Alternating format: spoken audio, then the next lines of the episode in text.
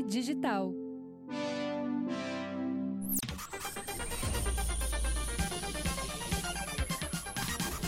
Começando mais um episódio do Projeto Mendas, hoje teremos um comediante, roteirista, humorista, stand-upeiro, né? Um cara também bom nos trocadilhos. Antes de mais nada, devo dizer que este podcast tem a alegria de começar o seu segundo mês com esta parceria aqui, ó, KTO, KTO.com. Entra lá no site da KTO e vai te divertir. Vai te divertir, vai usar o, o, o cupom MENDAS. Cupom MENDAS é, é, quando tu fizer teu primeiro depósito na KTO, tu ganha 20% em apostas grátis com o cupom Mendas. É isso aí. Vai lá, vai te divertir, vai apostar no teu time. Ontem, o oh, meu time, meu Deus, meu Internacional me deu muita alegria, não só no campo, mas também nos números dentro do site da KTO. Estou indo muito bem, né? Hoje eu vou pedir palpite para esse convidado também aqui, no, pra gente fazer umas, uma, umas apostas juntos aqui, né? É, hoje o meu convidado é Matheus Bre Dreyer, comediante eu ia dizer de Porto Alegre, é do Sul, né? Mas ele não é bem de Porto Alegre, né? Ele é de Sapiranga, mais precisamente, né? Está conosco aqui, ele que também é roteirista do UTC, ele que também é comediante stand-up já há um tempo aqui nas nossas bandas. Olá, Matheus Breyer, como você está? Bem-vindo. Olá, Eduardo Mendas, como é que tá? Tudo certinho, ah, cara? Tô, tô, muito bem, gostei do Eduardo Mendes. Porque é, as pessoas me chamam ou de Edu Mendes ou de Eduardo Mendonça, né? Eduardo Mendes é... é, tipo quando a Bianca Rosa, a Branca, a Branca Rosa, como é que é o nome da guria? Bianca Rosa, Boca Rosa. A Boca Rosa, que é Bianca Andrade, né? Ela veio aqui fazer entrevista, botaram Bianca Rosa, né? E aí eu digo, ah, Eduardo Mendes é meio nesse, nessa vibe.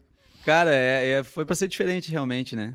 É, mas, Pô, meu, é uma, é uma honra realmente estar participando do teu podcast, né? Já, já havíamos combinado isso há um tempo atrás e acabou não rolando.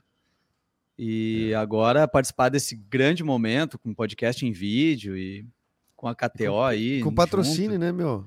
Incrível, incrível. o cara, venceu, o cara venceu na vida, né? Então eu Venci na vida, né? Tem, Exato. Tem dinheiro, podcast que tem, tem, tem, e assim, e tem uh, um patrocinador legal que tem fit com o que eu faço, né? Eu não. Cara, ontem eu vi Exatamente. o Alessandro com esse, com esse meu moletom da KTO aqui. Tá, Exatamente. Quem tá no YouTube te... tá vendo, né? Assim, isso nós estamos falando de um podcast que também tem só a versão em áudio, que é no Spotify, no Castbox, no Deezer. Temos uma grande audiência lá também e construindo a partir dessa terceira temporada, então, o podcast em vídeo. D'Alessandro com o meu moletom. Tô, tô, tô, tô, bem acompanhado, né, Breyer? É, o mais perto que tu chegou dele, né? Pode dizer que vocês dois são, são é. KTO, né? Cara, pois então, eu, eu, eu, eu, já chamo de colega, né? Já digo que o D'Alessandro é meu colega. Já rolou uma intimidade. Se vocês é. se encontrarem um dia, tu tá aí, sei lá, em Porto Alegre, na, numa churrascaria, e tu tá com teu moletomzinho da KTO, e ele entrar com o da KTO dele, Aham. vai rolar um match. Todas ele vai saber que eu sou influencer da KTO, entendeu? Ele vai, te convidar para sentar na mesa dele. Tem uma grande chance. É, eu não sei, seria um sonho, né? O D'Alessandro é o único cara que eu pedi para assim, na minha história recente, assim, um dos caras que eu realmente pedi como fã, assim, para tirar foto, né? Eu, eu, já vi muito artista e tal, e às vezes eu peço para tirar foto como registro, mas não é aquele pedir para tirar foto de, de, de, de, fã que ficou nervoso e, sabe, se treme todo. Uhum. O D'Alessandro, sim. De Alessandro, sim. De Rolon. É que quando é, quando é muito ídolo, assim, né? O cara fica. Eu, eu lembro que nos, nos anos 90, não sei se tu vai lembrar de um torneio de futebol que tinha no litoral, que era o Moleque Bom de Bola. Pô, guri bom de bola, cara. Que moleque bom de bola. Mas eu joguei o um moleque bom de bola. acho que era antes do guri bom de bola. Era antes do guri bom de bola. E aí eu lembro que eu fui com o time dos do, do meus amigos do condomínio lá de Capão Novo. E aí na abertura, é, o, o, jogo de abertura ia ter o pontapé inicial do Darnley. E aí era o Regis Rezing que estava lá fazendo a matéria. Era um, era um, pontapé tipo uma voadora, tipo a estilo é, Darnley, ou era uma, é. um pontapé? Exato, até porque era crianças, né? Então o gurizinho de 10 anos ele ia dar uma, o Darley dar uma voadora. Voadora no guri de 10 anos. Exato. Mas é, mas assim, o cara, eu lembro que quando eu vi o Darnley assim, aquilo me deu um negócio, assim, porque eu, eu jogava de goleiro, né, do, do meu time, e aí o, o Darley era muito meu ídolo.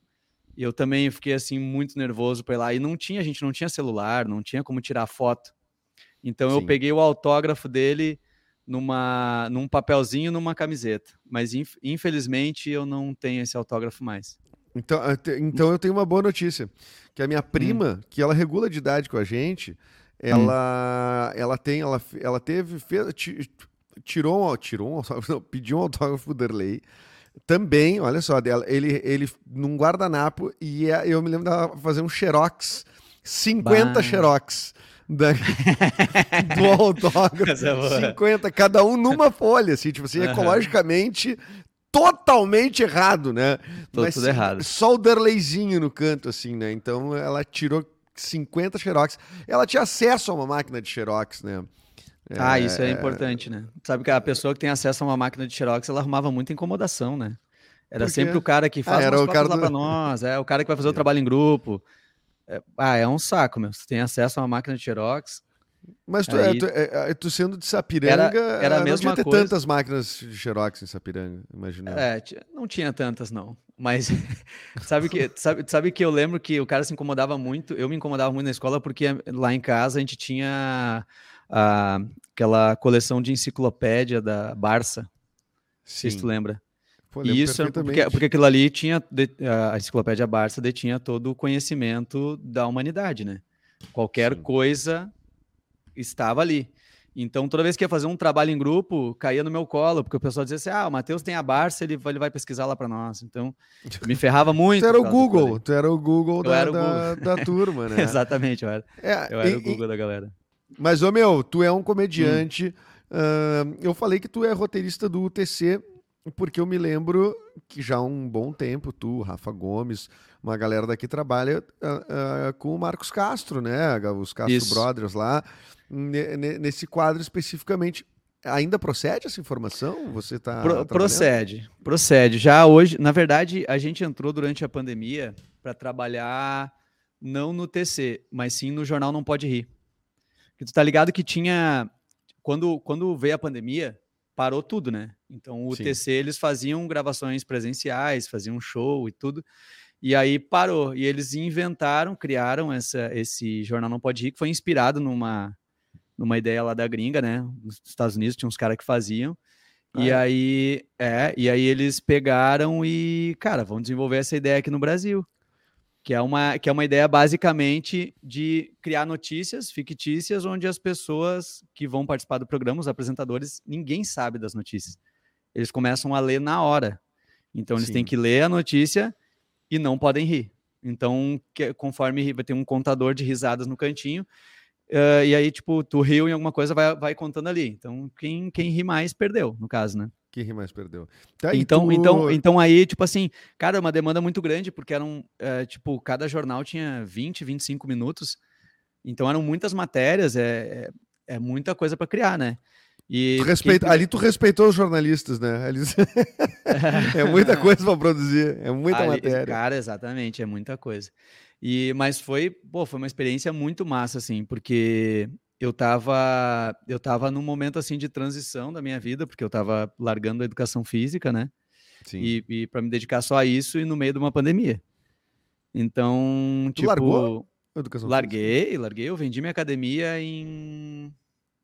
Porra, eu vendi minha academia. Quantas pessoas podem dizer isso? Março. Eu, eu vendi minha academia. É, o cara, né? O cara o cara tinha uma academia. E aí, eh, não é que o negócio era rentável ou não, não é nem essa pergunta nesse caminho, não, mas é uma coisa não. de propósito, né? Uma coisa do de propósito. propósito, né? cara. Eu tava já, desde, na real, desde quando eu descobri a comédia, assim, eu entrei como um hobby, né? Ah, vamos ver qual é que é e tal. E fui gostando, fui gostando. E, e eu comecei em 2013, foi a primeira vez que eu, que eu subi no palco. E em 2017 eu gravei uma participação para o Comedy Central. Pro, então, quando eu, quando eu gravei ali, é, quando eu gravei ali que eu é. comecei é. a ficar um pouco tipo assim, cara, será que vai dar para viver disso, sabe? Será que eu vou conseguir? E já começou aquela, né? Mas aí aquela parada. E, tipo, e agora que tu descobriu que não tem como viver disso, tu te arrepende não, de ter vendido a academia. Então, não, não, descobri não da pior maneira. É. foi de, cara, na pandemia foi punk. Mas assim, ó, se serve de consolo, na, na pandemia eu estaria muito ferrado com a academia também. Claro. Porque eu tinha, eu tinha um público muito forte de, de terceira idade, tá ligado? Então. é, a galera que abandonou a academia, entendeu? Tipo, Abandonou o planeta Terra. é, tipo também, assim, né? não, não sai de. Primeira coisa, idosos não saem de casa. Não, mas eu E achei aí- que tu ia dizer por outra coisa totalmente diferente. Por quê? Achei que tu ia dizer, não, que a academia foi um dos lugares muito visados durante a pandemia por conta do contágio, né? Por ser um lugar que as pessoas tinham. Uhum. que se eh, Muita gente dizia, ah, eu, eu peguei na, na academia. Porque, enfim, né? Ah, tá sim, exercício e tudo mais. Achei que era por isso, porque as academias estavam muito visadas como um negócio onde era um ponto que, que enfim, se, se dizia muito que transmitia, né? Sim, Mas sim, na verdade, então é, pelo, é mais pelos teus clientes mesmo. Sei, é cliente que chama quando a gente fala de. de É, sim, de ele. academia é cliente, teu- né? Não é paciente, né? Porque tu não é médico. Não, não, não. do- É, é- sempre se existiu uma, dentro da educação física uma discussão. Se tu tem um aluno, tu tem um cliente. Eu acho que no momento que tu tem uma pessoa que está te pagando ali mês a mês, né? Tu tem um cliente, né? É um Ah, aluno, sim. mas é um, é um cliente também. Sim, sim. E, mas, é- mas, é assim, mas eram, diferente, er- né? eram várias coisas assim. Tipo, primeiro que as pessoas não queriam ir na academia, porque era perigoso aquela coisa, né? Bah, pandemia, ninguém sabe o que, que vai dar, vamos cancelar. E Uhum. a própria crise financeira que faz as pessoas cortarem o lazer, né? Uhum. Então, também é uma coisa que as pessoas cortam, né? E Mas então. é? Pera, mas academia é lazer? Eu, pra mim, academia é um, é um inferno. é um inferno que inventaram. Ah, vamos, vamos fazer uma, uma simulação, um simulador do inferno. Simulador Aí do é inferno. uma academia. É, pra mim é uma academia. Cheio de ferro, troço duro, desconfortável, com aqueles caras gritando. Aí! ah, ragatas." Se bem que o velhinho deve ser É. mais tranquilo, né? É, é, depende do, do, do- do- da pessoa, do ponto de vista, tu pode considerar como lazer ou não. Mas enfim, é, digamos assim, é o, é o, digamos, o supérfluo, né? Se tu tem alguma coisa para cortar, tu vai cortar o quê? Ah, ah, o teu aluguel ou a tua academia? Tu vai cortar a academia, Sim. né? Academia Então- ou o show de comédia? É, exatamente.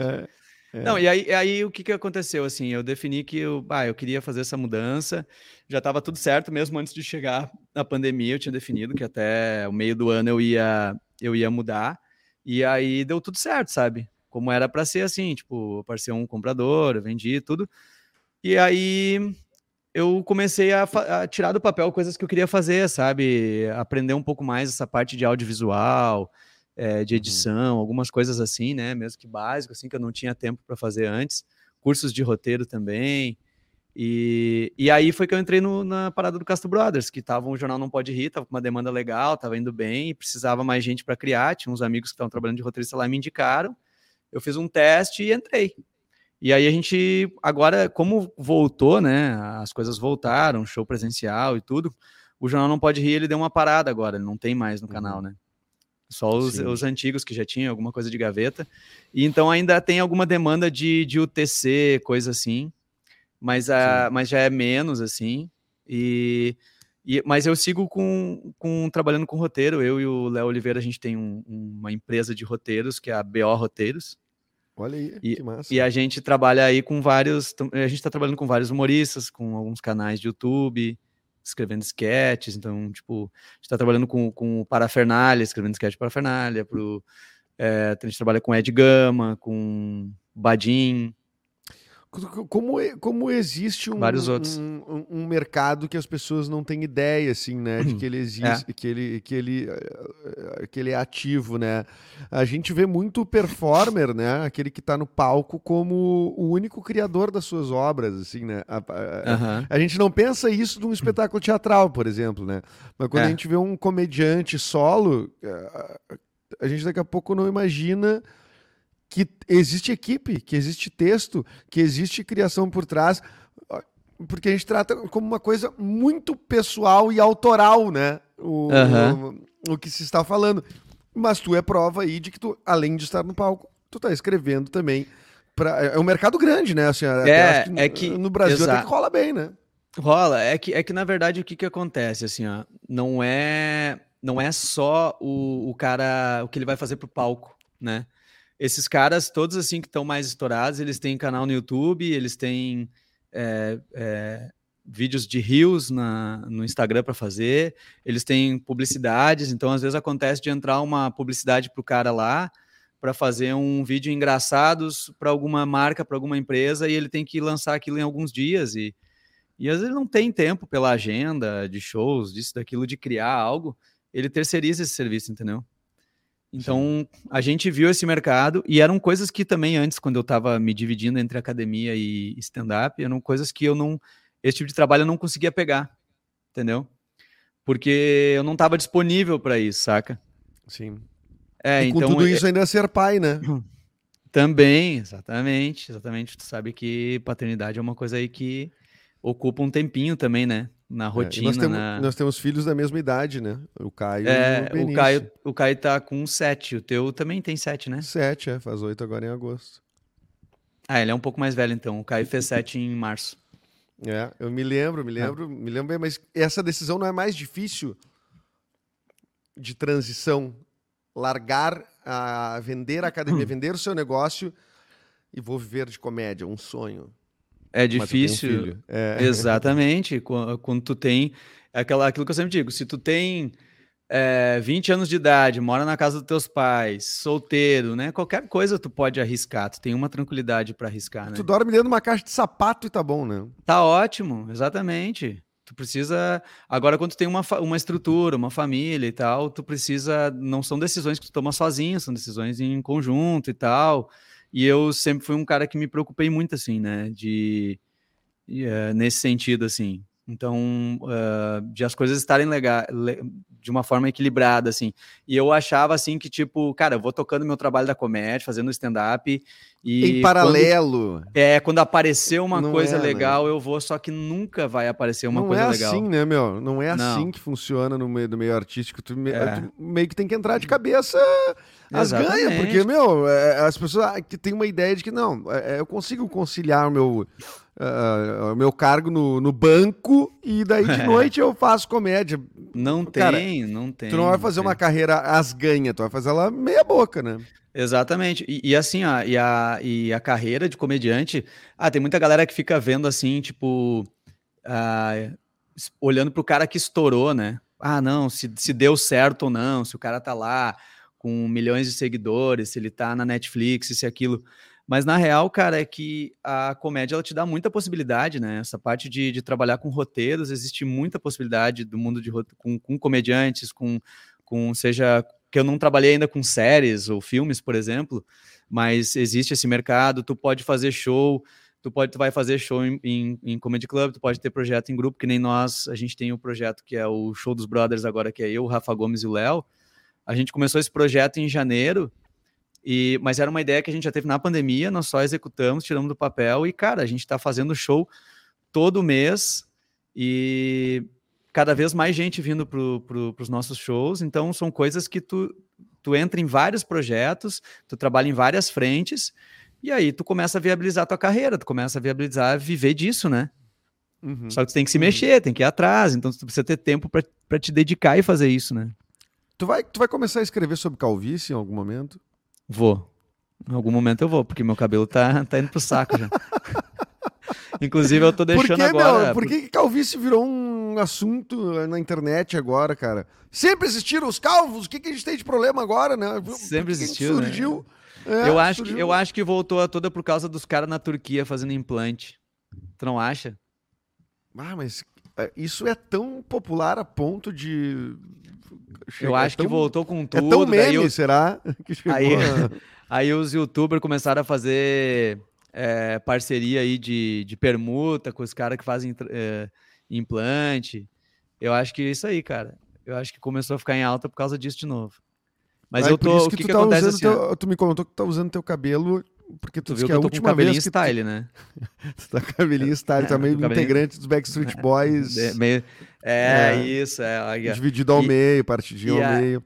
Exatamente. Estuda, e aí... estuda, vai jogar um campeonato da inter, inter, interescolas. interescolas, é, exato. Jovial, né? Uma tu tá meio jovial. no segundo grau, tu tá meio no segundo grau. Exato. Dizer, agora é, é ensino médio, 80, pra quem não sabe. O, anos 80, meio anos 80, né? Jaquetinha jeans, cabelo mais compridinho. O, é, sabe isso que aí, eu quando não... tu era dono de academia, tu não era assim, cara. Tu, não, tu, não, não. Tu mudou Cabelinho teu estilo depois que tu virou totalmente um comediante uh, full-time, assim, integral? Não muito, cara, pra ser bem sincero. Eu só parei um pouco de usar roupas de roupas de academia, porque realmente não conseguia mais, tá ligado? Eu botar uma Botou camisetinha daquelas fora. da Adidas. tá Agora você é sedentário. A vida inteira. Agora eu quero usar a camisa do McDonald's, tá ligado? Não. Quer dizer, eu não. eu- eu- isso aí é uma coisa que. eh, Na verdade, eu voltei a fazer academia. No passado, eu tive que, eu tive que procurar uma academia para fazer, né? É uma coisa que já não. Sei lá, fazia É mais de muito 20 louca na anos tua que eu não vida. tinha feito. Tu-. Aí tu chegou a ter que fazer eh, avaliação física. Tu, disse, "Como assim, É, cara? Não, e, é essa?" e eu cheguei, tipo, eu sou do tempo que o, que o cara usava a roupa mais fodida que tinha pra fazer academia, né? Eu, eu E cheguei agora lá com a não, roupa né? mais velha. Não, não, agora a galera é desfile de moda, tá ligado? Bah, meu, muito boa essa, cara. eu, cheguei, eu cheguei com a minha roupa mais velha que eu, Eu tinha até lá. hoje uso a eu, mais eu, fodida. eu fui Quer dizer, procurar eu na academia, pra, academia. eu fui procurar academia pra fazer, cara. Eu cheguei lá com a minha roupa mais fodida que tinha. Aí eu, eu, eu lembro que eu entrei, a, a, a secretária olhou pra mim e disse assim: Hoje não, amigo. Hoje não tem nada. Hoje não, hoje. Hoje não tem nada. Volta amanhã, eu, volta e amanhã. eu peguei e saí, tá bom. Tá bom. Fui em outra. Tá bom. Então, então vou em eu vou em outra. Não, mas Bah, é. o Mas cara é... agora tem que se vestir bem pra suar, né? Esse dia eu vi o Aí Lucas é da foda, Fresno né? dizendo assim: tomei banho e vou para a academia. Como assim? Não, que papo é e- esse? E tu, e tu sabe que eu comecei a ir assim, e é muito louco, eu comecei a descobrir as minhas roupas minhas roupas rasgadas, assim. Eu ia fazer um exercício na frente do espelho, assim, com o braço levantava um baita de um furão no, no E tu, e, sovaco. tu, e tu usava pra ir na casa dos sogros, assim, tipo, uma É. camiseta su- super tu usava direto. Exato, é, eu usa- eu usava direto, porque eu não precisava levantar o braço, né? Mas, ô, meu, se o furinho da camiseta, ele tá num lugar, eh, ou da calça, né, que ele não é exatamente visível, eu uso, cara. Eu não Eu vejo problema cuido, também. Cuido pra Eu não levantar o sovaco furinho. demais. É. É, tu já sabe que naquela aquela roupa, ela exige um cuidado em alguns É. movimentos, né? É, É, isso. claro, toda roupa limita de alguma forma, então é- essa é a forma que aquela roupa limita. né, eu tenho uma que eu uso até hoje, mas tá aumentando de- demais o, o buraco. Agora minha sovaca Hum. tá, tá, Não, é, a tá gente tem, aparecendo. tu tem essa parada também de, de roupas que, assim, elas já elas já estão no estágio que tu não pode mais nem doar. É um desrespeito com a Sim, pessoa que vai é um receber desrespeito. aquela doação. Esses dias eu. Esses dias Mas eu, tu não eh, quer se desfazer dela, tu entendeu? Eu tenho Em- esses apegos. Então, isso se chama acumuladores, né? Mas eh, Tem vários programas tem vários programas sobre isso. em canais Inclusive, fechados. acho eu vou procurar um. Eu acho que deve assistir um rehab, assim. pra- Cara, inclusive até Mas- queria olhar, mas eu não consegui chegar na minha televisão porque tem um monte de coisa na frente. porque Aí... eu não tô conseguindo olhar. tem muita coisa na frente dela. Eu acho que ela tá atrás desses. É. Eu desse tenho, esse- de- eu tenho uns de 25 revista. guarda-chuva que eu É. recolhi da última voltinha que eu dei na rua. E aí eu não tô conseguindo olhar. Não, ca- Olha, meu, mas a tua casa parece muito organizada. Tu é meio acumulador, não? Cara, eu não sou. Eu não sou acumulador, mas eu tenho apego emocional com algumas coisas. Por exemplo, assim, eu tenho um moletom, que é um moletomzinho canguru, assim, de. Puta de- merda. que, eu, que eu ganhei quando eu tinha 13 anos. Isso pra- Tu, tu por- imagina por o que- estado. Por que jogar tá fora, essa- né? Por que Não, jogar, jogar fora, fora. né? Aí eu, aí eu fico me convencendo. Toda vez que a gente faz aqui em casa uma, um ano, um- algum ano assim de. Um momento no ano de pegar e juntar roupas para doar, toda vez ela tá na pilha, que tá, esse, esse moletom tá, tá ali. Mas aí eu pego ele. Não, mas eu vou usar pelo menos que seja para ficar em casa no inverno, Sim. para dormir, sei lá. Aí me tá ali, impressiona ele tá tu ter o mesmo shape de quando tu tinha 13 anos, tem o mesmo corpo de quando tinha 13 anos. Ele- é engraçado, isso é uma coisa. Na verdade, eu, eu tenho realmente, eu tenho o meu, né? o mesmo peso, é. É, cara, na verdade foi ali, tipo, tu sabe que, né? Crack é uma coisa que ajuda muito, né? A manter o peso, né? Não, brincadeira, isso é piada, gente. Pode Crack, eu cortar. tô falando. É. Eu tô, é, é, O exatamente. craque de, futebol, bola. né? Craque de É, bola, craque de exatamente. bola. Não, Era um é, guri mas de é. bola. É. Tu era um guri bom Mas- de bola mesmo. Um guri- um moleque bom de bola. Sou um moleque bom de bola. É, Não, mas é, é que assim, eu sempre tive o. Eu sempre fui muito magro. E, e na, na. Tanto é que eu até vou contar uma história. Eu, eu- uma grande decepção que eu tive uma vez que eu fui com uns amigos meus, a gente foi no Aqualocos, que era que é um parque muito forte, tá ligado? Onde É. é? É. E a gente era adolescente já, e eu e tinha um, um escorregador lá que tinha que descer e o peso mínimo era 50 quilos. E tu não conseguia. E eu não pude. Tu botou umas pedras no cara, bolso. o cara até disse que eu podia, porque eu tava no limite, só que eu sou meio cagão, sabe? Eu fiquei pensando, cara, existe um motivo para estar ali 50 quilos. Se eles botaram 50 quilos, é porque alguém com 49 voou para fora. né? Exatamente. Se Então- tem placa, tem história, né? Eu não vou me arriscar, então eu não ia. Mas assim, eu com 17 anos, cara, eu tinha 52 quilos. Aí eu comecei Aí a tu já fazer. ia. Aí tu começou a ir Aí eu-. Não, eu comecei a fazer musculação. E aí eu lembro que, tipo, em um ano eu ganhei 10 quilos, assim, sabe? Foi no período que, eu- que eu, que entrei na faculdade, coisa assim. E aí depois. Mas assim, meu peso é muito. Ele, ele é muito estável, assim. Eu aumento, aumento dois, diminuo dois, assim. Então minhas roupas. Minhas roupas da adolescência, cê- tem, tem coisa que tem fase na vida que o cara usa umas roupas que são mais justas, né? E cara, às vezes alguma coisa, lança uma moda lá que agora tá na moda usar umas roupas mais. Tem, daí eu não consigo usar esse tipo de coisa aí. Eu, eu Tu me gosta de te desfaço. vestir como se estivesse em outra década, é isso? Isso. Roupas confortáveis. É isso aí. O brabo do cara ser muito magrinho, assim, é que o cara fica com um cabeção, né? Porque tu não é um cara baixo, né? Não, na real, assim, ó, até vou abrir meus números aí, né? Já que. Abre os números. Não, até porque muita gente talvez vai estar olhando no vídeo e vai pensar assim, pô, que cara estiloso, né? Com essa jaqueta jeans, essa, Não, acho que essa ninguém tá camisa pensando do, nisso. essa camisa do Pearl que Jam tá- aqui, ó.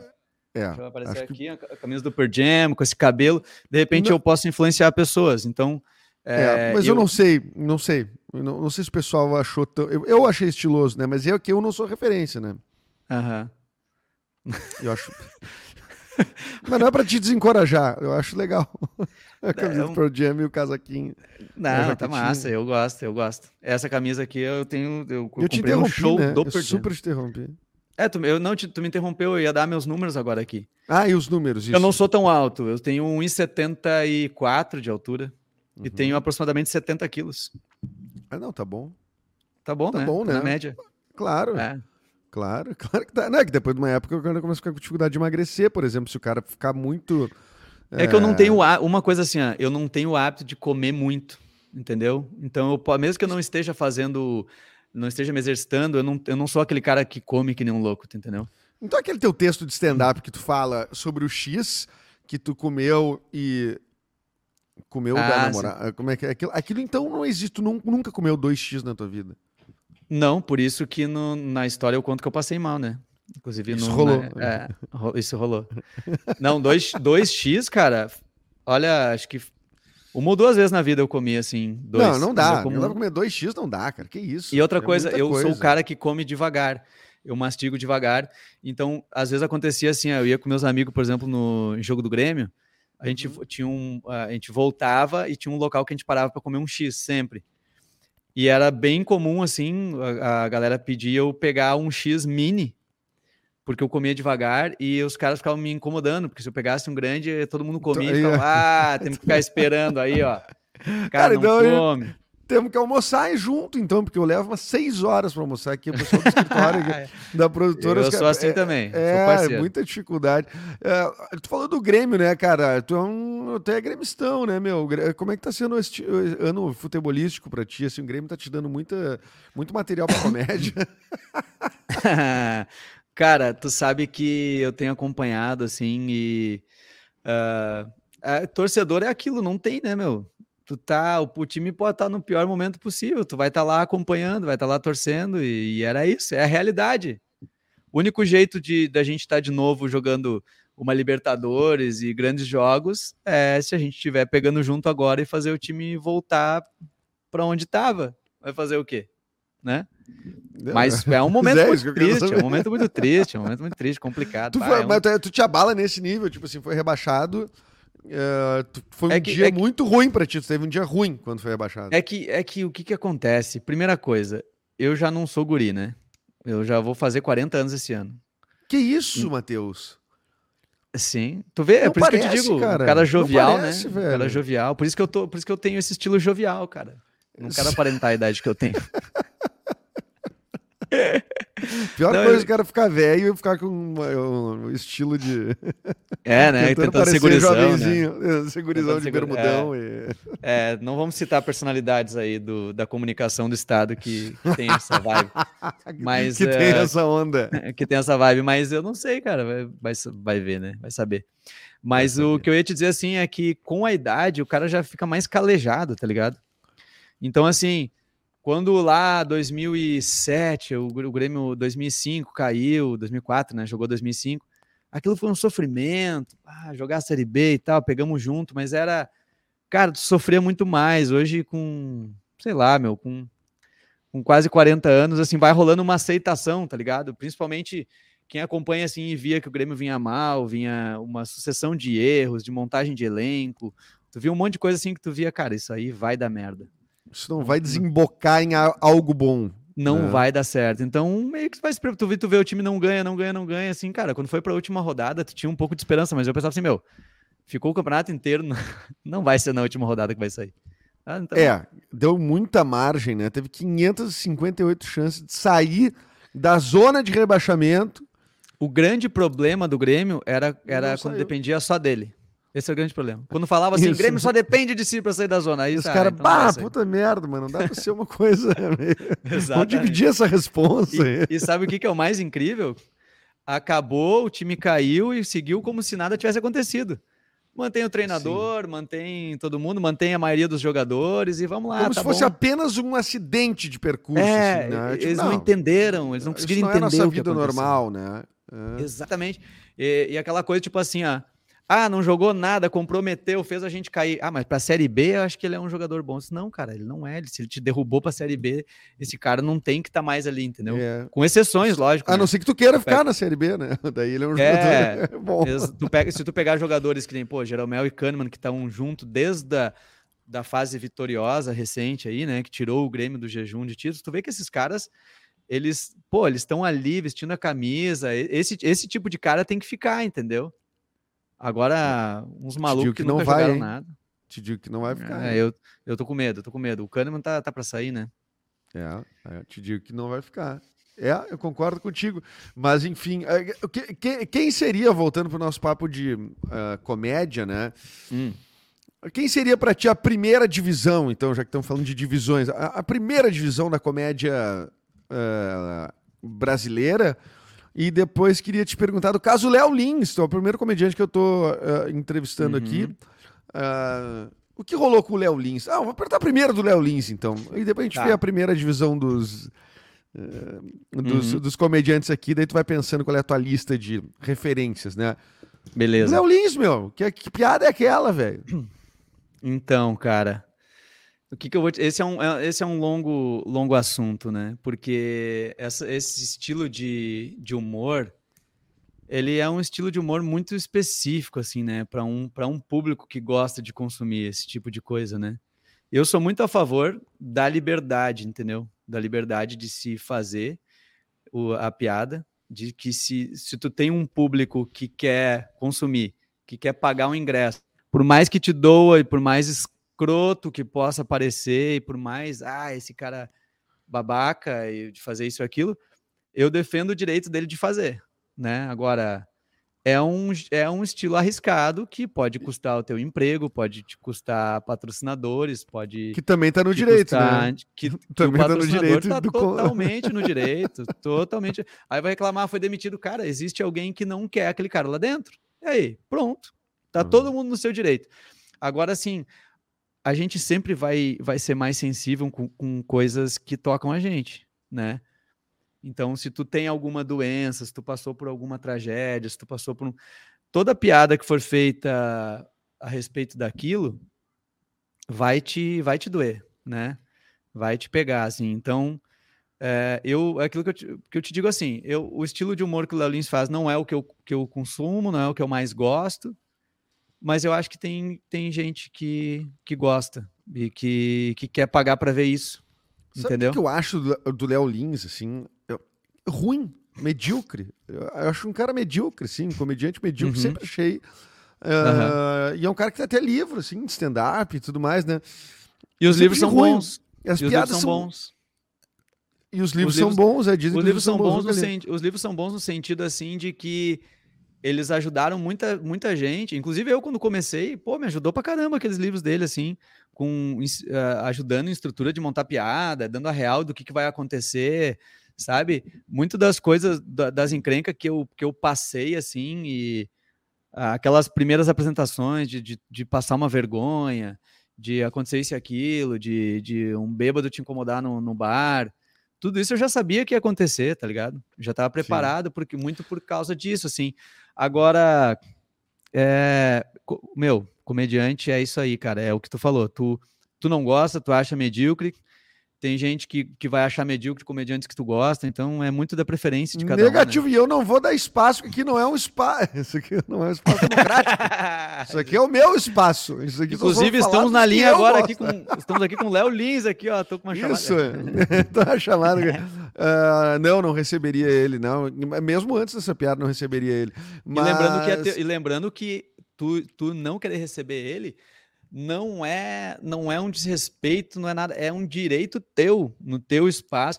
Eu sempre digo assim, ó, Com o certeza, espaço onde tu, onde tu produz e tu faz não é democracia, entendeu? Isso aqui é Tu escolhe é. quem tu quer chamar, tu escolhe com quem tu quer conversar e. É, e não, porque é às vezes os, de, os, debates estão muito em cima de espaços absolutamente privados, né?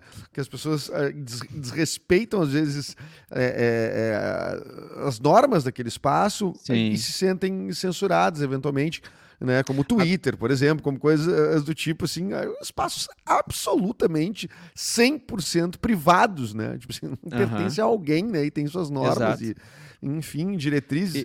E, então, eu, é isso que eu digo. A qualidade do humorista vai até para tu fazer piada sobre humor negro, entendeu? Eu já Sim. vi piadas, por exemplo, do Di Lopes, muito boas de humor negro, que eu dei muita risada e achei assim que, tipo, cara, tá, muita gente não vai gostar de ouvir, mas a piada tá bem construída e não foi simplesmente uma agressão barata, tu entendeu? É, e eu, eu queria citar o exemplo da Ursa, por exemplo. A Ursa Malgarize, ela é uma comediante que eu gosto bastante dela, minha amiga. Ela tem uma piada que ela fala, não sei, não vou contar a piada, quem quiser ir no show, enfim, mas ela faz uma relação, ela faz alguma coisa com o Roberto Carlos, aquela questão que ele, que ele não tem uma perna, e enfim, que ela, ela faz uma piada relacionando com um cachorro que ela, que ela foi adotar, eu acho que não tinha uma perna, alguma coisa assim. É uma piada bem construída e engraçada. Ela pode considerar ela como uma piada de humor negro, né? Mas ela é Sim. construída de uma forma engraçada. Inclusive, a gente fez, uh, quando teve agora os shows no Araújo Viana, lá do aniversário do Porto Alegre Comedy, que foi que era o Nando, o Ventura e o Afonso, alguns comediantes locais fizeram uma abertura. Imagina no Araújo Viana, 3 mil pessoas assistindo. E ela estava ansiosa, assim, muito preocupada em contar aquelas piadas. Porque ela tinha uma piada que ela falava de, de Jesus, depois também, que é outra coisa que as pessoas às vezes não gostam. E, cara, ela estava muito preocupada, ai, as pessoas não sei o que vão gostar, porque tem famílias assistindo isso e aquilo. Eu disse, Ursa, vai e faz, é o teu estilo, são as tuas piadas, isso e aquilo. E ela fez, cara, ela foi aplaudida nas piadas, e eram piadas de humor negro ela não simplesmente chegou e, e ofendeu o, né, o Roberto Carlos ou o cara que não tem a perna. Ela construiu uma história engraçada em cima do cara que não tem uma perna, tu entendeu? Sim. É, então, é, acho que, que tá, é, né? vai muito disso também. Pois então, é, eu te digo, e esse temor aí que deve passar pela cabeça de muitos comediantes, né? Eu trato aqui com vários, eh, várias pessoas que têm proximidade com a comédia. A última entrevistada dessa semana foi a Catarina Conte, que participou do, do Futuro Esporte e tudo mais. A gente está uhum. Tá falando sobre isso. Sobre se fazer muito um lance para a plateia, né? Uhum. Para o que a plateia acha, né? E eu acho que a gente tem que uh, uh, desconstruir um pouquinho essa ideia na cabeça do comediante, né? De que o que ele faz ou o que ela faz é. Uh, se é legítimo, se é genuíno e se é o que tu quer falar, se é como tu quer te expressar, faça. É. Né? Faça, construa e faça. Ah, e não, faça bem não feito. vai gostar, é delicado. faça, é, bem, faça feito, bem feito, faça com critério, né? É isso aí. Faz, faz, tenta fazer bem aquilo, entendeu? É, é, é. Assim, é porque tem muitos comediantes muito bons que conseguem abordar temas delicados o tempo inteiro. O tempo inteiro. Uhum. Tu pode dizer que. Tu pode falar que o Chapelle ou que o Gervais, que esses caras uh, fazem shows muito cringe, sim, né? Cringe do, do, termo, né? Ranger os dentes mesmo. Uh, acho que é cringe arranjar os dentes, né? E, e uh, mas é inegável que os textos são muito bem construídos. É inegável é, é... que é bem entregue, é inegável que é sagaz.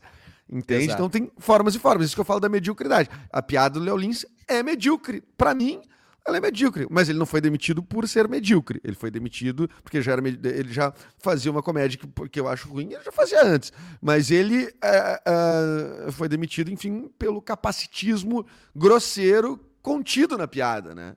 É, uhum. é, é, vai dentro dessa linha do que a gente conversou, né? De um texto bem, a, bem escrito, bem arranjado, tu pode falar de temas sensíveis e e conseguir tirar a graça disso aí, mesmo que algumas pessoas não vão gostar, né? E tem piadas que tu vai, ao longo do caminho, temas que tu vai dizendo, ah, eu não quero brincar com isso, já para mim já não é mais um tema brincável, né? É. A, relação com, a minha relação com criança, por exemplo, depois que eu tive filho, ela muda muito. Ela, ela mudou Exato. muito, sim, né? Porque eu não convia com crianças, né? Ah, eu tenho um filho, passo a, a ter outro, outra visão, outro olhar, claro. E, e, é óbvio que quase tudo tu consegue achar um ponto de vista divertido. Quase Sim, tudo na vida. A, a, falando em filho, falando em filho. Cara, quem aqui nunca contou, ouviu em, em piadas de, de da padre, por exemplo? Piadoca uhum. de salão. Isso tem um monte. Aí tu vai pensar, um pô, um monte. abordar, abordar piadas sobre pedofilia. Cara, é um tema sensível para quem passou por isso, para uhum. quem viveu por isso. E quando Mas... tem o estereótipo do, esse do padre, né? É do padre católico, é. né? Especial, né? Que fica, porque a igreja católica Sim. tem muitos casos, né? De pedofilia aí. É, no, os padres não podem, não podem ter relacionamento, né? Não podem casar, não pode. Isso. E aí, quando, quando é dentro desse estereótipo, a piada ela vira até uma piada de salão mesmo. Tu disse bem. Existe a piada de salão com, com esse tema, que é um tema uh, mega sério. Mas né? sabe por que Super... isso? Né? Sabe por que isso, né? Por Porque tu não tá falando que tu fez.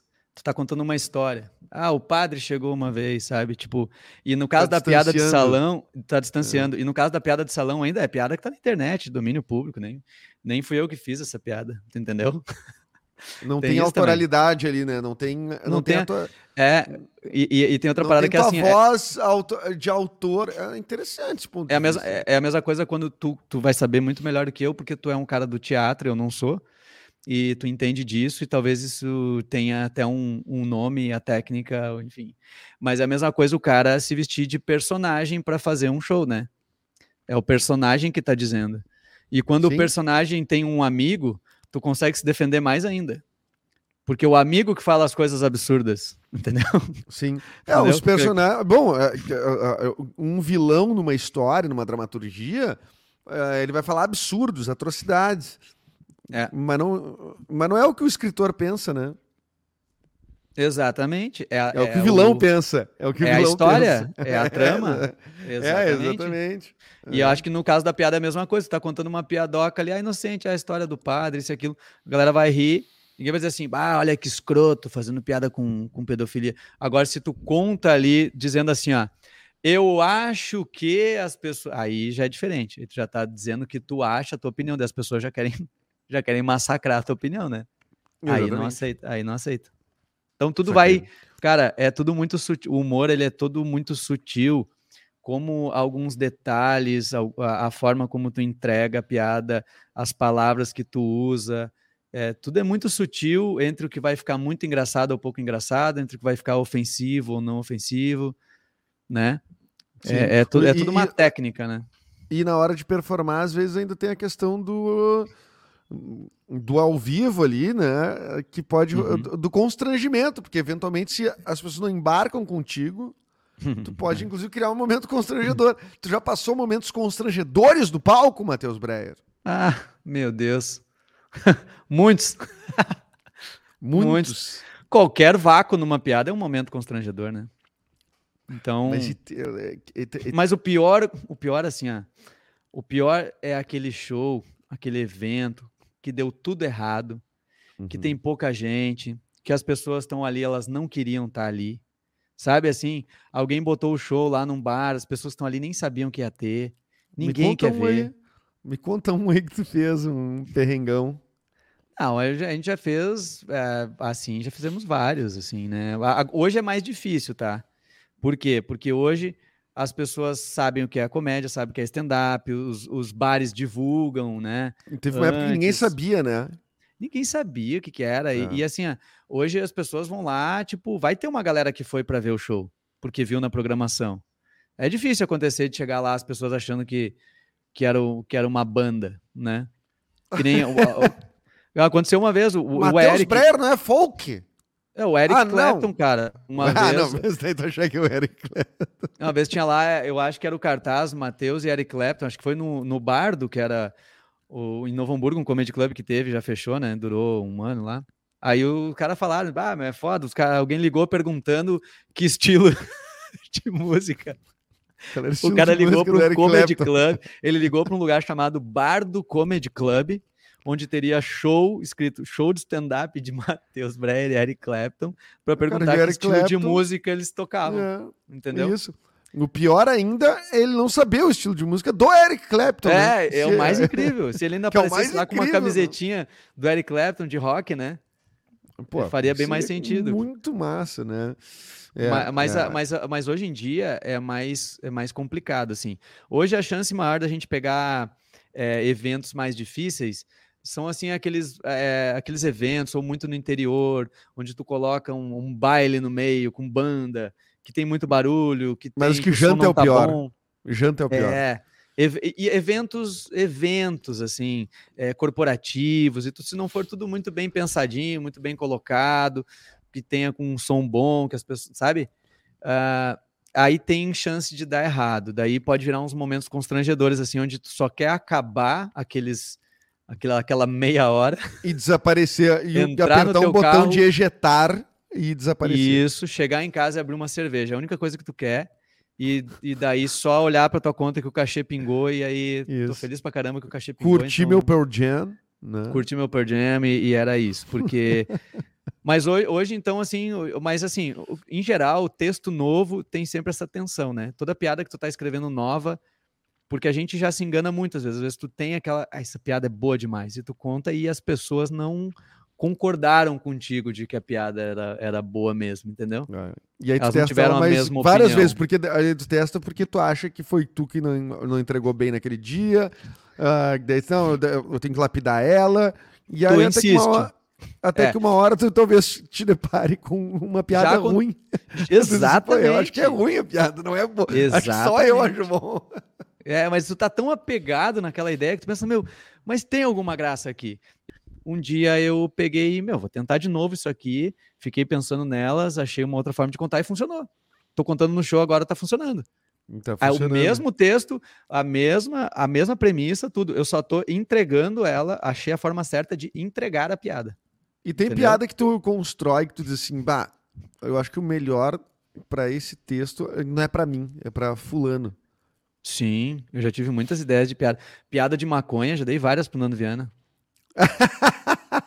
eu, não, eu não fumo maconha. É, que, que, que eu vou chegar ali contando? É, Isso é, isso é uma parada muito assim, ó. Eu acho que o stand-up também é muita verdade do cara, né? Tu falar coisas que tem a ver contigo. Se eu chegar Tu lá não e tá me começar... dizendo que o Nando Viana fuma maconha. É, não, isso aí é uma... É Isso tudo um uma- personagem. É tudo um personagem muito bem construído. Tu sabe que é, é a mesma coisa que ó, vou- eu vou chegar lá e vou fazer piada sobre pegação na balada e sobre maconha. Entendeu? Não tem nada a ver comigo. Eu não vou saber escrever, eu não vou ter, eu não vou ter histórias pra contar disso. Não vai ser verdadeiro. Como assim? Entendeu? Tu não, tu, tu não é um cara que conhece pegação na balada? Não, não conheço. Cara, minhas Nunca. baladas de pegação foram nos anos 90. Nem existe os mais início, é, que, início que dos anos tocava? 2000. Que nem, nem toca, tocava é um símbolo. Não te preocupes. É, sempre. Gala. E, bah, isso eu peguei, não te preocupes mais. uh, Rubia del Avião. É, do Los clássico, Ladrones. La Pachanga, La Pachanga, tu lembra da Pachanga? Eu não, não, não me. Não me não Cara, pertence. clássico. Ah, os anos 90, Depois a- né? aquelas festas aqui em Sapiranga, as boates, sempre quando tu sentia que era o momento que estavam querendo mandar a galera, tipo assim, meu, tá chegando o final, quando começava a tocar eh, The Doors, ca- Cachorro Louco, Oh, mas boa de final. Só, só mas... tava, sim, mas só tava os loucos, entendeu? Tipo assim, ó, vou dar um gás agora... nessa loucuragem assim pra esses caras se matar, se batendo ali na pista. Se quebrar a pau ainda. Exatamente. É. Teve umas baladas. Teve uma época que Porto Alegre parece que não, não, não comportava todos os jovens que existiam. Daí a galera de Porto Alegre começou a ir nas baladas que eram fora da cidade, no Hamburgo e coisa. E até dois irmãos tinham, imagina, dois irmãos pé da serra quase. Dois As irmãos tinha, iam... dois irmãos tinha, acho a que era Twin? Twin, Twins. Twins. É, isso. Twin. Sapiranga era o clube 19 de julho, tinha o, tinha o 30, e aí tinha uns locais assim que davam umas, umas rivalidades, né? Ah, tipo... Os caras de Sapiranga uh, apareciam numa festa lá da, dos caras de Campo Bom, aí dava umas brigas, entendeu? E aí os caras de Sapiranga ficavam esperando os caras de Campo Bom que apareciam na. Aí era, tinha, o interior tinha essas coisas aí, entendeu? Oh, Você era brigador, né? Tá vindo na minha cidade. Eu não, eu sei das brigas que eu nunca fui. Nossa. Eu fugia das brigas, cara. Não, eu sou apaziguador. Fugia das baladas, fugia das brigas, só queria achar tua comédia, tua arte. É, se o cara dissesse pra mim, meu, eu vou te dar um pau, eu ia dizer, cara, ah, faz o que tu quiser, velho. Eu, não, eu vou no máximo me defender aqui. Eu não vou te ameaçar, não vou te, não vou te Pô, estimular. Tu é pacífico, tu é um cara pacífico, é isso. Exato. Agora, não, quando tem que ter uma agressividade, amigo... não tem que ter um pouco de indignação para ser comediante. O bom é o, não, o bom é o seguinte, o bom é tu, tem, tu tinha que sempre ter um amigo que era bom de briga. Ou pelo menos grande. Às vezes, às vezes tu tem um amigo que é grande, forte, e ele nem sabe brigar, mas ele tá ali do teu não, lado. Ele é um doce. Ele é um doce, mas é, ele assusta. Mas ele é grande, ele assusta. Então, tipo, tu tá ali com aquele cara ali, tu, né? Mas eu nunca tive problema, não, com, com briga embalada, nunca me envolvi em confusão, não. Bem que careta, que é né? Material... Nunca me envolvi em balada, nunca fumei maconha, não uso drogas. Mas, então, eu, mas comediante não, não tem que ser um pouco transgressor ou tu não sente falta desse material, eu digo assim? Não, não sinto falta de, de ser transgressor, não. mas logicamente que, que é, esse tipo de coisa gera muita piada, né? Gera muita história. Mas. Quem, quem são os, os comediantes referência para? A primeira divisão da, do stand-up no Brasil? Nacional? Cara, eu vou te dizer assim, ó, stand-up nacional tem vários caras, assim, tem caras que eu gosto do, do texto, tem caras que são Não. referências porque me influenciaram a fazer. Não precisa ser só stand-up também, né? Pode ser assim, comediantes no geral, né? Uh, cara, eu acho assim, ó, meu, eu acho que hoje, hoje, nacionalmente, se tu pegar aí Afonso Padilha, Tiago Ventura, o, o, próprio Nando Viana, que é o Nando é muito bom, muito bom mesmo. A entrega dele no palco, o show dele, vai assistir um solo do Nando Viana é, é altíssima qualidade. É, são os caras assim que o Rodrigo Marques tem, tem construído textos bem bons também. É um cara muito bom, teve uma evolução muito boa. O, esses caras assim eu curto muito, sabe? Eu diria que uhum. hoje essa galera, não quero ser injusto de esquecer, porque pô, são vários, né? São vários caras muito bons, assim. Tem caras que eu gosto, por exemplo, o Patrick Maia é um cara que eu gosto pelo, pelo estilo dele e pela quantidade de coisa que ele cria, entendeu? Ele cria show de stand-up, ele bota umas coisas diferentes, ele bota uns instrumentos. Ele põe ele escreve, música, ele, ele faz ele, na bateria. Música, ele cria umas paradas, ele, ele escreve livro com umas coisas diferentes, ele faz umas animações é um cara muito foda, assim. E, então, para mim, ele é uma referência assim. O Afonso, por exemplo, para mim, é uma, o Afonso é uma referência de um cara que escreve muito, de um cara que todo dia escreve e que tem essa bandeira de meu. Tu é comediante, tu tem que escrever, tu tem que renovar teu texto, tem que estar tá sempre escrevendo, tem que estar tá sempre escrevendo, entendeu? Então, eu diria que essa, essa galera, assim, hoje eu acho que é. E aí tem uns caras assim, por exemplo, lá atrás, o Diogo Portugal, por exemplo, é um cara que foi que me despertou, assim, muito desejo de fazer. Aquela entrevista dele no Jô Soares. Portugal te despertou desejo, é isso? Despertou desejo, isso, é, muitos desejos. De subir no palco. Porque eu sempre, eu sempre fui um cara que fui, que, que foi assim, eu, eu nunca vi, até por ser do interior, assim, eu nunca vi comédia como comédia ou uh, arte em geral como um meio de, de como uma profissão, entendeu? Eu sou do interior aqui, cara, colonização alemã. A galera aqui estudava para ir trabalhar numa fábrica de calçado, para ter uma profissão. É, ah, tu vai tocar teu violão, tu vai fazer um teatro, isso aí é, é um isso é uma brincadeira, é um hobby. Então, com o que fui... que tu trabalha né? Tipo... Exatamente. Eu nunca, na, na, na, minha vida, assim, eu nunca cogitei trabalhar com isso. Então, mas eu sempre tive uma, uma veia de comédia, assim, no sentido de que toda vez que ia fazer um trabalho na escola, eu sempre ia lá fazer uma apresentação. Ah, ah, tem que apresentar um jornal. Todo mundo ia lá, fazia lá a bancada apresentando o jornal. Eu já queria fazer uma zoeira, tá ligado? Eu sempre Sim sempre eh, pendia pro lado da zoeira em tudo, assim. Quando eu tava numa conversa com galera, no meio a gente tá conversando aqui, eu tô sempre buscando uma tirada, sempre buscando uma piada, sempre tentando fazer alguém rir. É, é uma, era uma coisa que foi, era sempre um instinto meu, assim.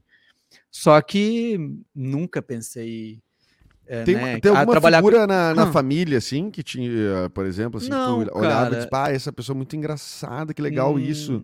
Não tem, assim, minha família sempre foi muito bem humorada, assim, em casa, a gente sempre teve um, uma convivência muito leve, assim, com meus pais, meus irmãos, de, de, de, de, dar risada, de se divertir, mas nunca teve aquele cara, assim, que é o, o, o engraçadão, assim, sabe?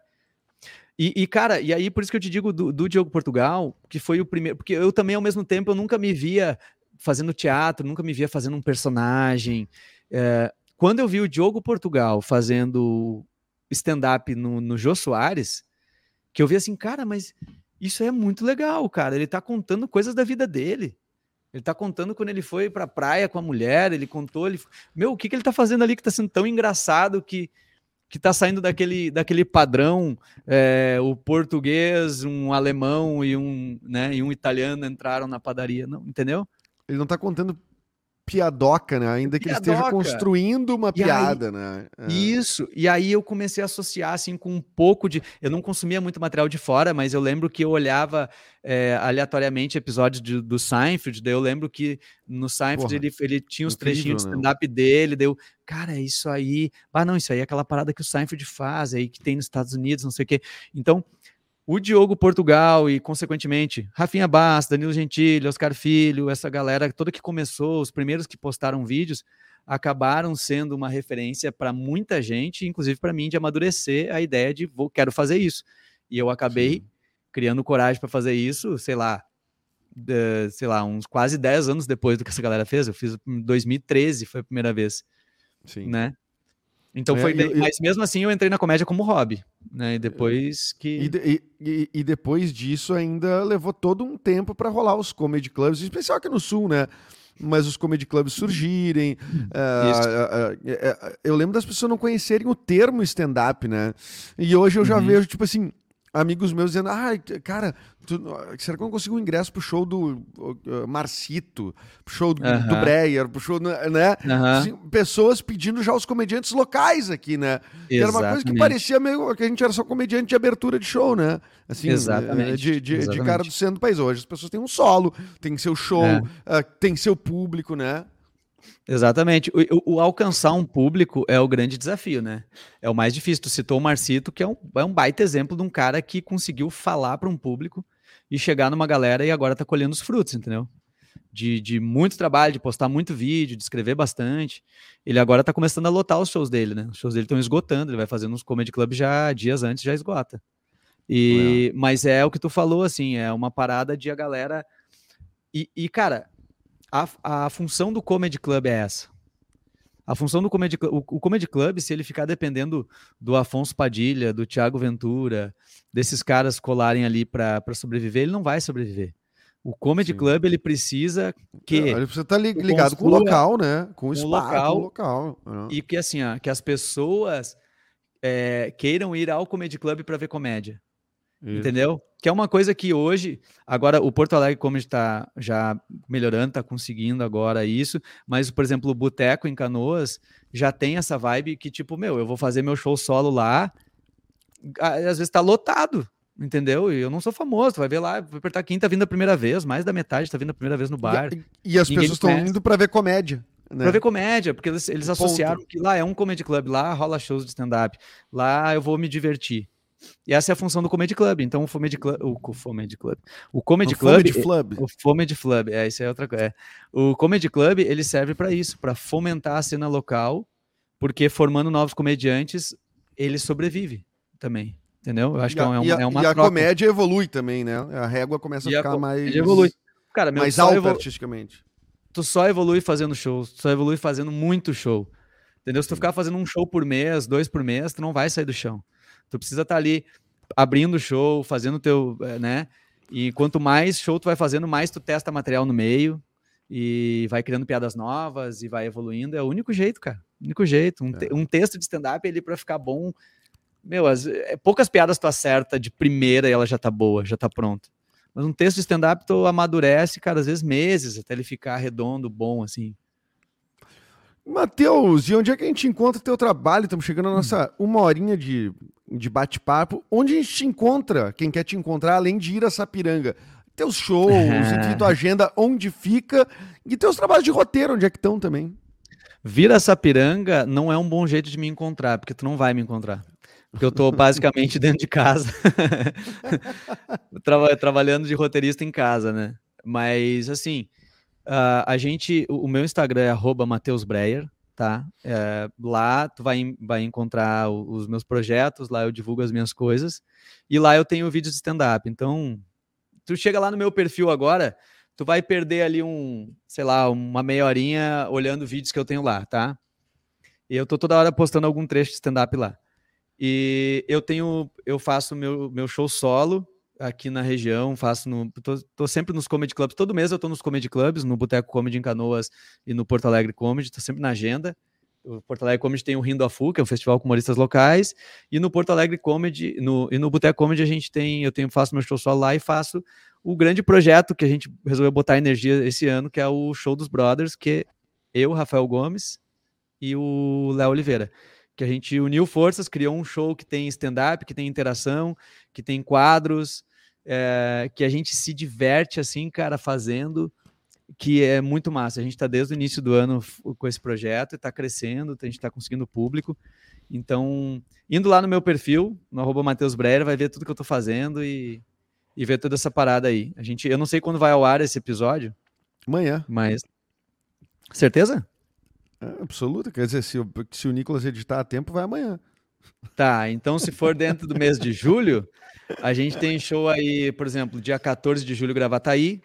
Ó, oh, é, dia, é, Gravataí. Dia 13 eu tô no Rindo a Fu, no Porto Alegre Comedy. Dia 22, que é uma sexta-feira, eu vou estar fazendo meu show solo no Boteco Comedy.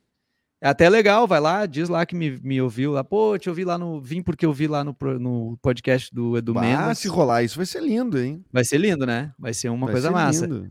E aí, no meu show solo, eu falo bastante sobre paternidade, sobre relacionamento. Eu tenho um. O meu, o meu estilo de humor ele é mais leve, assim. Eu não, eu não tenho humor de muito de muito palavrão, não tenho piadas de humor negro nele, não tenho nada. Eu, pode, é, é muito, pode levar a família. Eu, pode, pode levar né? Vai, vai rolar um, rola um cu perdido aqui ali. É, rola, rola, Mas em geral, em geral, assim, é, em geral vai, vai bem. E eu gosto muito desse tipo de humor observacional, né? De, de situações do dia a dia, de pegar e aquela coisa meio Seinfeld mesmo, né? Que para mim é, um, é, uma grande referência, assim, que eu gosto bastante.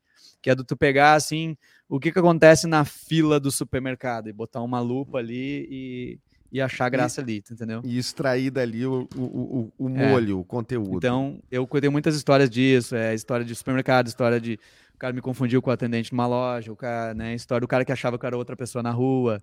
É, Isso é muito boa, eu adoro essa história. É, legal. Que tu, é, fico, fico que acha que tu, é, que tu é outro cara, né? É, isso. essa história, acho que eu sou o Guto, que acho que eu sou o Guto. Que tu acha e, que tu é o Guto. Essa Inclusive, é as pessoas até hoje é. vêm. Às vezes, às vezes eu tô parado. Cara, esses dias eu tava na academia, parada, assim, tava ali, faz, fiz ali um exercício, tava ali descansando, veio um cara caminhando na minha direção, assim, eu olhei para os lados, eu pensei, cara, só tô eu nesse canto da academia aqui, esse cara vai vir me bater, ele tá vindo seco, assim, caminhando. Ele chegou perto de mim e disse assim, tu não é o Guto? Daí eu comecei a rir assim, pô, que legal, cara. Deles, ah, é que eu te vi teu show e tal lugar. Então acontece muito, as pessoas vêm lá, me vêm comentar lá. É uma, é um, essa piada é um clássico, cara. É. Yeah. Eu gosto bastante Bom, de contar ela.